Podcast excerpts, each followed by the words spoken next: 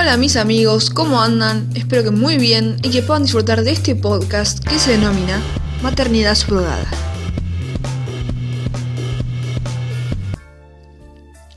Bueno, como mencioné recién, el tema que vamos a estar charlando hoy un poco es la maternidad subrogada o también conocida como alquiler de vientre.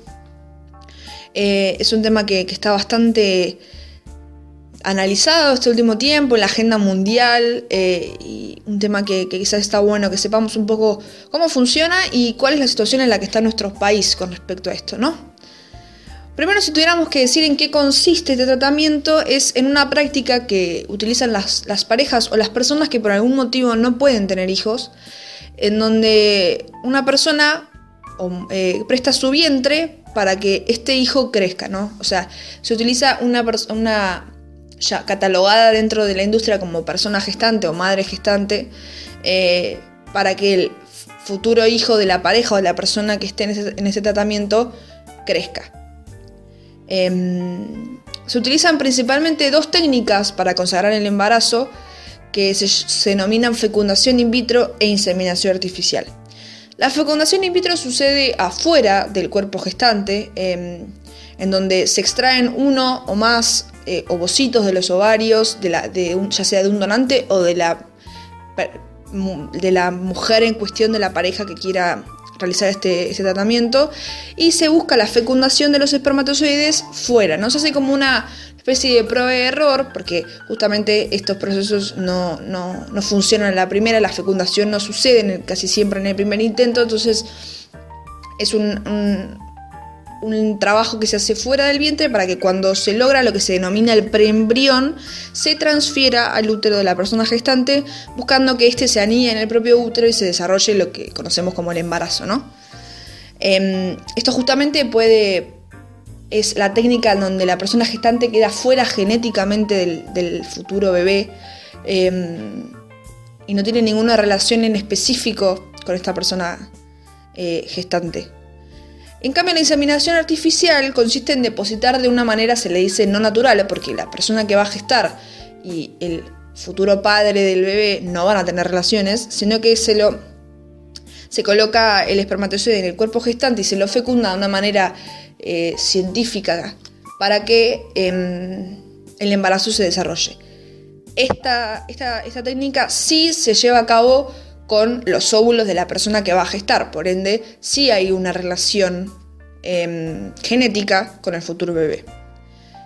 Las, las, parejas o las personas que quieran encarar este proceso de, de maternidad tienen lo que se le dicen como dos opciones la cual es la tradicional, que es esta que, se, utiliza con la inseminación artificial, que es que la persona gestante aporta su propio óvulo para, eh, para que el espermatozoide, pero el espermatozoide proviene de ya sea el padre de la, de la, pareja interesada o de algún donante, ¿no? Entonces en este caso es la madre, la, la persona gestante la que va a tener conexión genética con el bebé. En cambio, la otra, la que se denomina tratamiento gestacional, tanto el óvulo como el espermatozoide son donados por la pareja que solicita la subrogación em, y la pareja no tiene, persona gestante no tiene ninguna relación genética con el bebé, ¿no? Eh, esta técnica, que se llama gestacional, se puede dividir en dos categorías dependiendo la intención económica que se le, se le otorgue. ¿no? Una es la gestacional altruista, donde la persona que va a gestar eh, no va a recibir ningún rédito económico por ello. Y la otra se llama gestacional lucrativa, donde la persona que va a gestar sí va a recibir una compensación económica por el proceso que está haciendo. Bueno, esto es como grandes rasgos cómo funciona eh, este sistema. Esto en general son em, procesos que lo llevan a cabo empresas privadas. Eh, no, es algo en lo que se suele encargar el Estado de hacer, sino el Estado como mucho puede definirlo como algo legal y permitirlo o no en, términos de, acción, acción legal, ¿no? Pero el Estado no es alguien que, que regule o, o haga un mecanismo sobre esta intervención. La situación en nuestro país es de esta manera. Yo voy a, estar contándoles paso por paso qué es lo que una persona en Argentina si quiere eh, empezar este proyecto eh, de maternidad, qué es lo que tiene que hacer paso por paso, ¿no? Em, primero, la, pareja o persona que quiere intervenir en la subrogación debe elegir a la portadora. O sea, ¿qué quiere decir? En Argentina no existen em, empresas que ofrezcan madres gestantes, sino que uno, por, su cuenta propia, cuando se dirige a un centro de fertilidad o estas empresas de, de maternidad subrogada, debe llevar a su propio gestante consigo mismo, ¿no? Eh, en, este, en, este, sentido, lo que, como decía recién, los centros de fertilidad no ofrecen personas gestantes. No hay una. Si, uno no tiene una persona ya dispuesta para, para mm, ser la, futura madre gestante, no puede empezar el proceso. Bueno, se realizan evaluaciones psicológicas tanto a la posible gestante como a la pareja que entra en el proceso de maternidad subrogada en donde se hace un análisis de historia de vida, relación con los hijos, con los niños, el deseo, de ser padres, em, relación con la, con la portadora, o sea, con la futura madre gestante, cuál es la relación entre la pareja y ella, cómo se conocieron. Bueno, se hacen un montón de análisis para, para asegurar que el vínculo entre esta pareja y entre la futura madre gestante sea sano, incluso a la a la futura madre gestante se le analizan millones de, evaluaciones ginecológicas, eh, si hay posibilidad de hacer el tratamiento, que por lo menos haya tenido un hijo y que ese embarazo haya sido grato para ella, tanto en salud como psicológicamente. Bueno, se empiezan a hacer un montón de, testeos, eh, ecografía de abdomen, radiografía del tórax, electro, eh, tratamientos de enfermedad de transacción sexual, transmisión sexual, millones de, mm, análisis y, evaluaciones para ver en qué condiciones se encuentra, tanto psicológica como de salud, la pareja o la persona que quiera em, encarar este proceso y la, futura madre gestante o persona gestante, ¿no? Eh, en el caso de que la pareja sea homosexual, o sea, una pareja de, hombres quiere em, encarar este proyecto, al hombre que va a utilizar una de sus gametas, que es como lo que se le dice la fertilidad de las personas, lo que hace que podamos reproducirnos, eh, también se enfrentan a un montón de análisis de, espectrograma, eh, transmisión sexual, en fin. Cada persona, tanto de la gestante como no, va a entrar en un análisis eh, clínico y psicológico previo a, encarar este proyecto. ¿no? Luego de que todo eso esté en condiciones, según los médicos em, que lo estén analizando, se empieza lo que se dice un proceso legal, ¿no? Primero interviene un abogado, que casi siempre son abogados especializados en subrogación y en embarazo eh, y en maternidad subrogada, y se hace un acuerdo legal en el que se determina que la mujer gestante o la persona gestante no es ni será madre del bebé que llevará en el vientre, ¿no? Luego el feto que, que crecerá. Eh, ¿Qué quiere decir? Acá se comprometen todas las partes, tanto la pareja como la persona gestante, a que esta persona que va a llevar a este futuro bebé en el vientre no va a tener ningún tipo de relación maternal con el mismo, ¿no?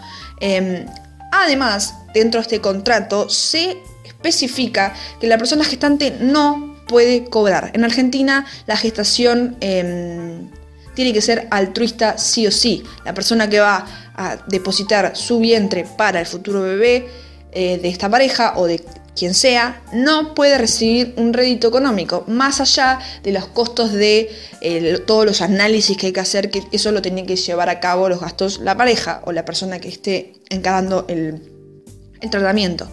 Pero la persona gestante no puede cobrar por el hecho de haberlo hecho, ¿no?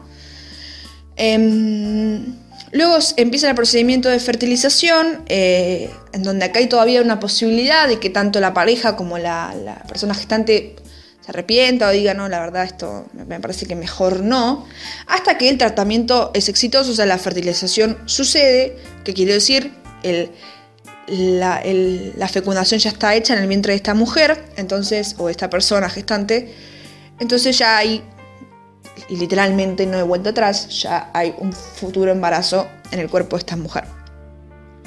Eh, una vez que el fallo, una vez que el tratamiento se, mm, de fertilización se hace exitoso, se hace una presentación jurídica, se le presenta a la justicia del país toda la historia clínica, psicológica y médica de todas estas personas que están incluidas en este tratamiento. O sea, ¿qué quiere decir? Se, eleva un proyecto a la justicia argentina en donde si ellos lo, aprueban, o sea, el fallo es positivo, se realiza el tratamiento en el registro civil para que en el acto del nacimiento figuren los padres gestantes. O sea, ¿qué quiere decir esto? En Argentina, según la constitución, madre es aquella que lleva en el vientre al futuro bebé. O sea, ¿qué pasa acá? Argentina no, no está, no, no, hay ningún tipo de, artículo o vínculo o declaración que prohíba la maternidad subrogada o el alquiler de vientre, pero tampoco hay ningún tipo de artículo, declaración o lo que sea que lo em, deniegue, o sea, lo, ponga como ilegal, como que no es posible hacerlo en Argentina. Entonces sucede lo que se llama un vacío legal. Entonces, cuando los vacíos legales suceden, todo tiene que ser em, elevado como proyecto a la justicia y si esta lo prueba, actualmente en Argentina más o menos tenemos alrededor de 25 casos aprobados por la justicia de maternidad subrogada. Em, y si la justicia lo prueba, se genera un registro en el registro civil, pero en ese momento las personas que van a aparecer como primera instancia va a ser la persona gestante y aquel padre que, dio su espermatozoide en el proceso. O sea, a esta altura del del tratamiento, legalmente la madre es la gestante. ¿Qué pasa? Luego de esto se inicia una acción legal para que el juez rectifique la partida de nacimiento demostrando que no hay vínculo genético entre el bebé y la gestante.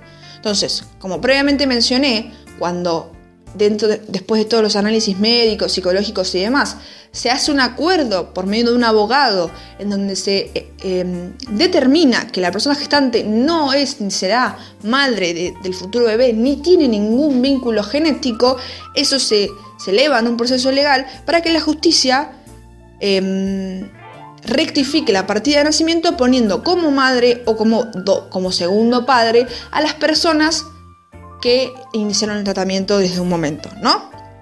Entonces, eh, acá nos llegamos a esta altura luego de millones de procesos legales, ¿no? Porque es primero un acta de nacimiento que luego se tiene que em, rectificar mediante, mediante un juez. Bueno, nos encontramos en una situación en donde es posible en Argentina eh, realizar una maternidad subrogada. Sí, es posible.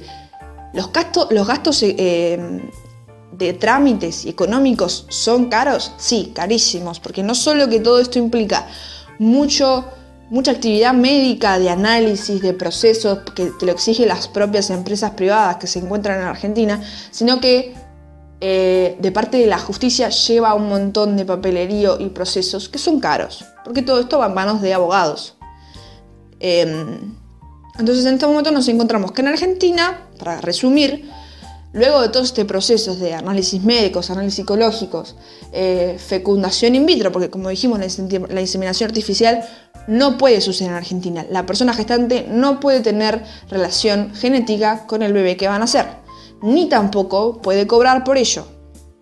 Porque si hubiera relación genética entre la persona gestante, eh, por, por el derecho de ella, que está la Constitución, de que cada madre es la persona que lo tuvo en su vientre, podrían suceder casos de que mujeres mucho, tiempo después de haber estado en este tratamiento, que dieron su vientre para el nacimiento de este bebé, los... Em, los pidan, ¿no? Como digan, no, bueno, pero este es mi hijo. Pues hay relación genética, madre es aquella que lo, que lo, llevó en su vientre, legalmente tiene, tiene de, dónde agarrarse, ¿me explico?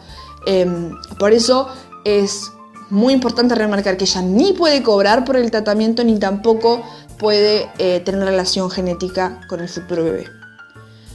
Bueno, eh, Argentina es un país que em, sorprendentemente realiza mucho este, este, este tratamiento. Vos me podés decir, bueno, sí, en Argentina específicamente, actualmente solo hay alrededor de 25 casos, pero analizando en las principales em, clínicas privadas de maternidad subrogada, ya sea como de Estados Unidos como de otros países del mundo, se remarca que los principales eh, personas interesadas en realizar estos tratamientos casi siempre son mujeres o personas argentinas. Eh, podemos ver el caso del hijo de Marley. Él realizó todo su tratamiento en Estados Unidos. La persona que fue, tuvo gestante al hijo de, Marley, creo que era rusa, si mal no recuerdo, em, pero todo el tratamiento fue fuera de Argentina. Em, y un montón de celebridades más y gente con dinero, porque sale mucha plata hacer este tratamiento y más si hay que pagarlo en dólares, ¿no? Em, toda esta gente remarcó y las clínicas extranjeras remarcaron que Argentina es un país que accede mucho a, esta, este tratamiento, ¿no? Como, como, el más remarcado dentro de Latinoamérica. Bueno, me pareció interesante después de, analizar cómo funciona, porque la verdad que, que yo tenía un mínimo de idea de cómo funcionaba esto posterior a haber hecho una investigación un poco más fuerte y ya después de haber detallado paso por paso qué es lo que sucede en Argentina y cómo, cómo se lleva a cabo este proyecto, me interesó analizarlo desde una perspectiva un poco más política, se podría decir, un poco más feminista, con respecto a la relación de los cuerpos, ¿no? Como la, objetivación, la utilización del cuerpo de la mujer por un interés, como en este caso es eh, la creación de un, hijo, ¿no? Entonces me puse a investigar y encontré una, una, investigadora, una estudiadora de India llamada Shela Saravanan, si lo estoy diciendo bien, Saravanan, que escribió un libro que se llama Un bazar mundial contribuido, construido perdón, sobre la explotación de mujeres. Esto obviamente está escrito, creo en inglés, si mal no recuerdo, pero quería decirle las traducciones, como para que entiendan un poco a dónde va el mensaje de esta escritora, ¿no? Y ya empezó a explicar un poco qué es lo que acontecía en India con respecto a la maternidad subrogada. Que es lo primero que hay que destacar. Legalmente India permite esta, este tratamiento. Argentina no, tampoco lo, lo rechaza, pero India literalmente permite la maternidad subrogada y implica que hay millones de corporaciones mucho más grandes con respecto a ese tema. Entonces ella nos empezó a contar, por ejemplo, que las mujeres en India pertenecientes a eh, la, maternidad subrogada o el alquiler de vientre casi siempre son explotadas. O sea, ¿qué quiere decir? Em, dentro del proceso que ellas hacen por el hecho de pertenecer a una empresa privada que, regule esto, habitualmente el 90% de las mujeres que pertenecen a estas, estas, empresas privadas son explotadas, están en condiciones eh, muy malas. Por ejemplo, la mayoría de ellas están en estado de grave pobreza. Ya ahí tenemos una relación muy fuerte con lo que podríamos debatir sobre la prostitución, por ejemplo, ¿no? eh, cómo la necesidad del dinero siempre es un condicionante en tratamientos o situaciones como estas. ¿Por qué siempre las personas que están incluidas, las mujeres que están incluidas en estos procesos, tan escasas de, dinero? Eh, contaba que a las mujeres en India las hacían firmar, las hacen firmar contratos en donde literalmente no saben lo que dicen porque estas personas no saben leer. O sea, imagínense el nivel de, de, de, maldad que alguien tiene que tener como para... Porque yo lo primero que pensaba es, no me quiero imaginar la cantidad de cosas que estas personas que regulan estas empresas les dirán a estas mujeres con el fin de comprarlas y haciéndolas firmar un montón de cosas que no saben. Eh, otro, otro, dato que destacaba es que al 90% de las mujeres eh, ni se les entrega un contrato, una copia del contrato. O sea, no solo que si, ya de por sí algunas no sabían leer y no lo podían entender, las pocas que quizás lo podían hacer no tenían copia del mismo, por ende no tenían de dónde agarrarse, ¿no? Contaba que se las tienen vigiladas, escondidas, mínimo un año retenidas en dormitorios comunes, o sea, como especie de, cárceles donde todas están encerradas y vigiladas y donde tienen que llevar a cabo un montón de condiciones que la empresa pone, como hacer ejercicio, cuestiones como para que em, los embarazos no fallen, ¿no?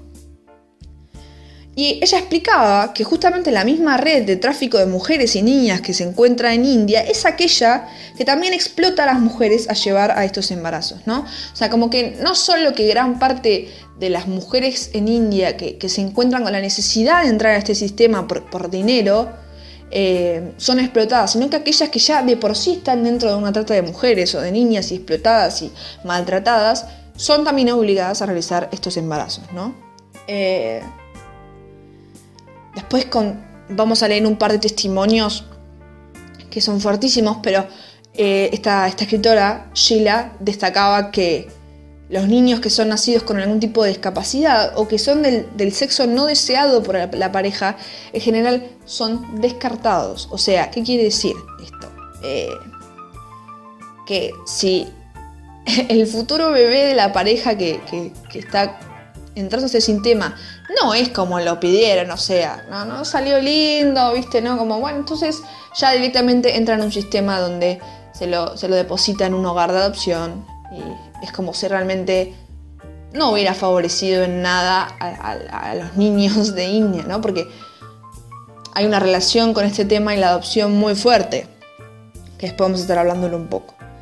Pero bueno, eh, esta chica decía, Sheila, que que esto no, tiene que justificarse solo con que India tiene una relación con respecto a los derechos de las mujeres muy mala, porque ella decía, porque bien que son parejas de todo el mundo, como Estados Unidos, eh, Reino Unido, Alemania, China, Francia y más países que vienen a India a agrandar sus familias, decía, ¿no? Como esto no es solo que India avala todas estas cosas, sino que todo el resto del mundo utiliza la sede eh, de India como lugar para ampliar su familia, sabiendo todo lo que esto conlleva, ¿no? Eh, como viene esta relación de una, un saber escondido que tienen las personas que avalan estos tratamientos, ¿no? Porque es como no solo la necesidad de querer tener un hijo, sino a toda costa no me interesa la situación en la que se va a encontrar la persona que va a gestar a mi futuro hijo nueve meses, ¿no? Bueno, después ella hablaba un poco de lo que sucedía por fuera de India y decía que em, la mayoría de las mujeres que son explotadas suceden en países menos desarrollados como India, bueno, Kenia, em, Ucrania, Tailandia, México, aprovechando sus tendencias a la desigualdad y un gran amplio porcentaje de pobreza, ¿no? Como que em, no es coincidencia que los países que más casos de violencia obstétrica y, de este estilo tengan son aquellos que son subdesarrollados y están en una situación de pobreza, ¿no? Eh, y también decía que esto sucedía, pero que los óvulos o los ovocitos que estas parejas suelen comprar eh, provienen de países ultra desarrollados y preferentemente de tez blanca, ¿no? Como vamos a explotar a una persona de India a que lleve nueve meses en, su vientre a mi futuro hijo, pero obviamente que me voy a procurar y esforzar porque la genética de mi bebé sea hermosa y ante todo blanca, ¿no? O sea, em, como esta, esta, esta, cuestión que contaba ella, que, yo puedo enojarme, pero no, no quiero imaginarme lo que debe ser estar en ese lugar no, no, no puedo hablar desde esa situación, me imagino que debe ser horrible, esa sensación de no solo que me explotan, sino que también me denigran y son racistas conmigo, ¿no? O sea, como que al final eh, todo este, el, mercado de vientres no es más que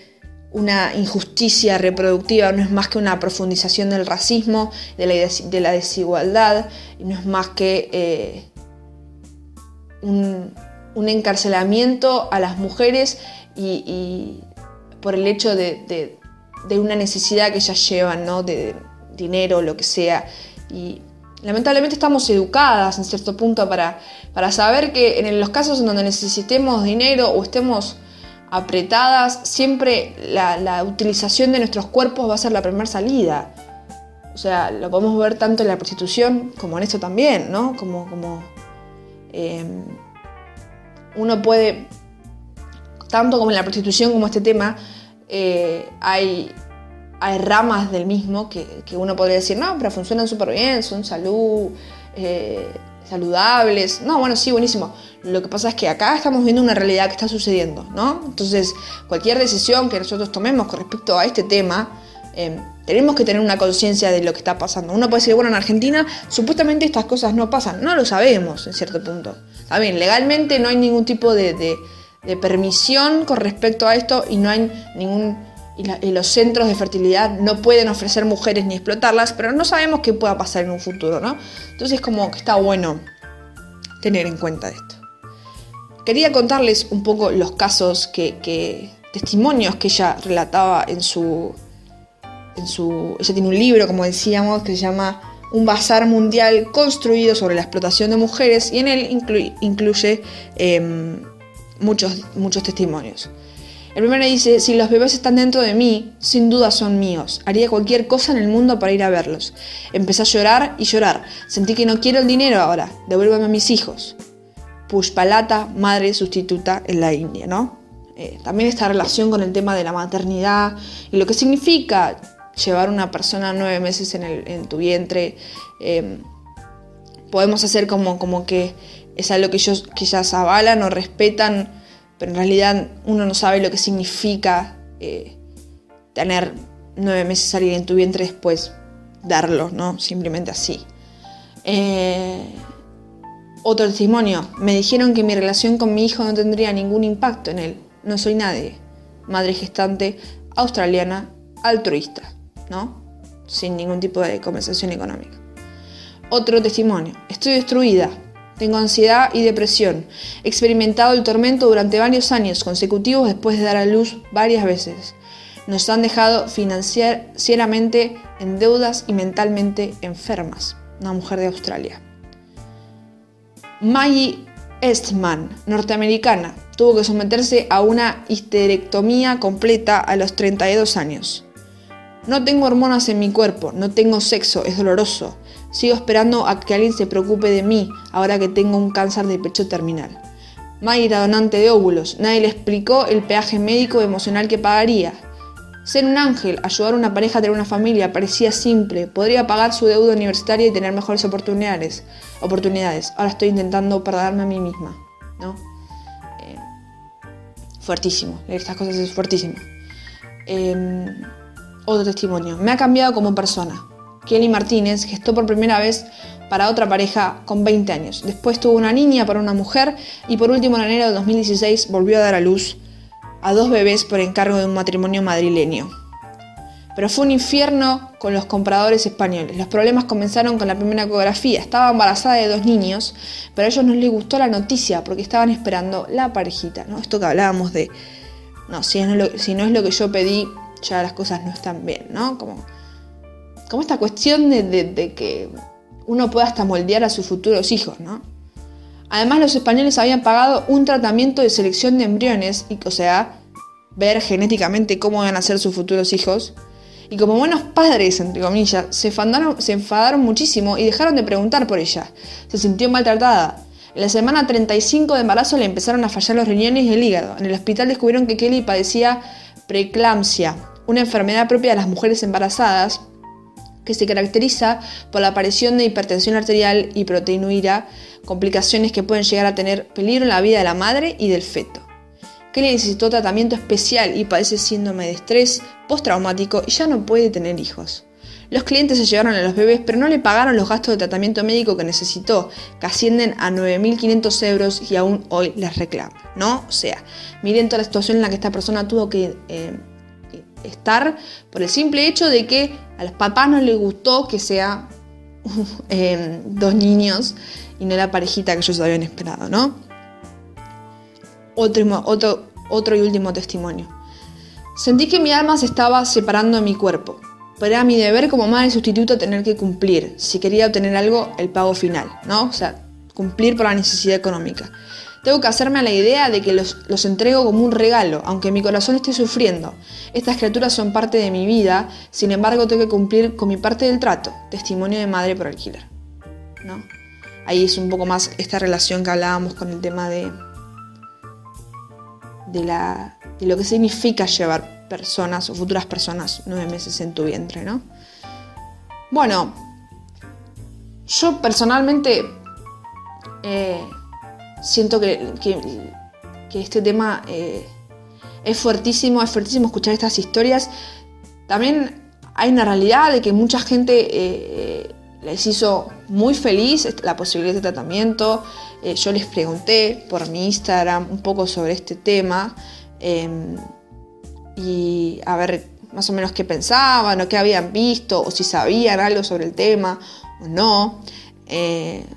Hice una historia principalmente que era si sabían a lo que me refería cuando decía maternidad subrogada. Hubo literalmente un 50 y 50 de, los, eh, de la cantidad de votantes.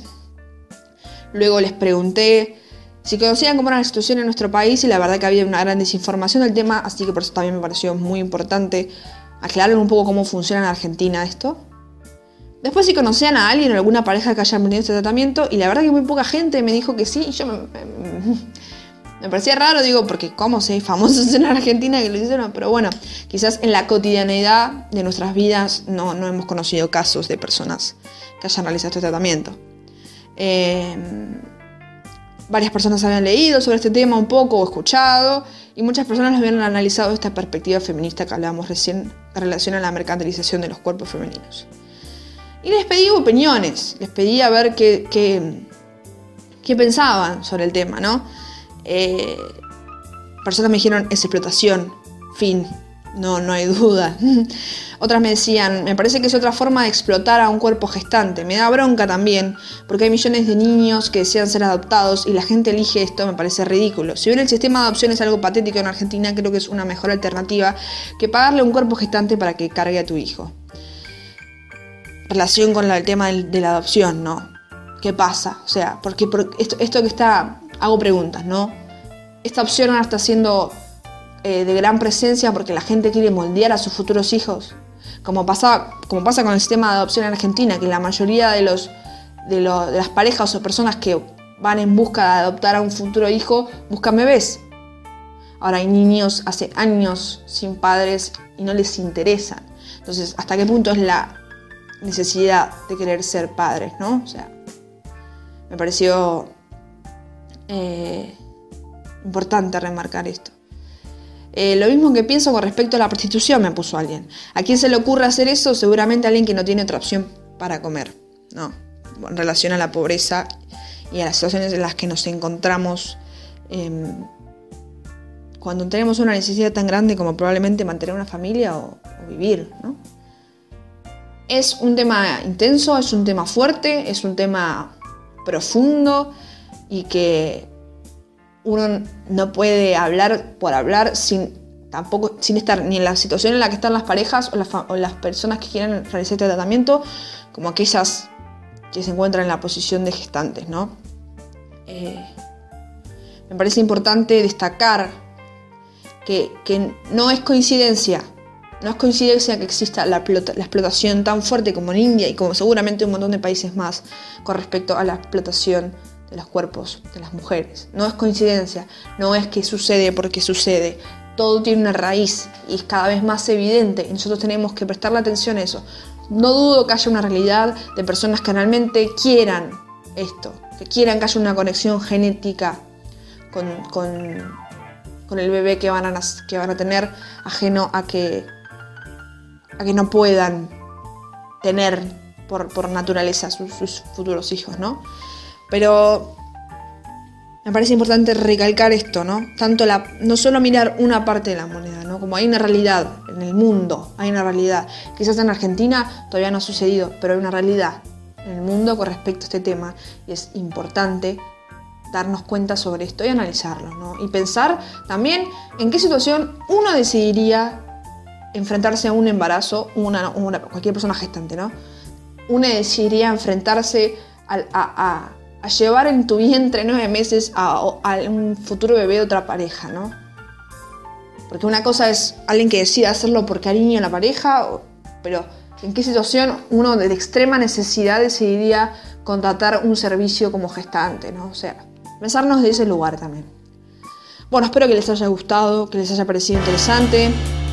Eh, cualquier cosa que quieran decirme, algo que quizás dije mal o algo que me faltó, no duden en, comentármelo. Y nada, espero que les haya gustado y nos vemos en el próximo capítulo.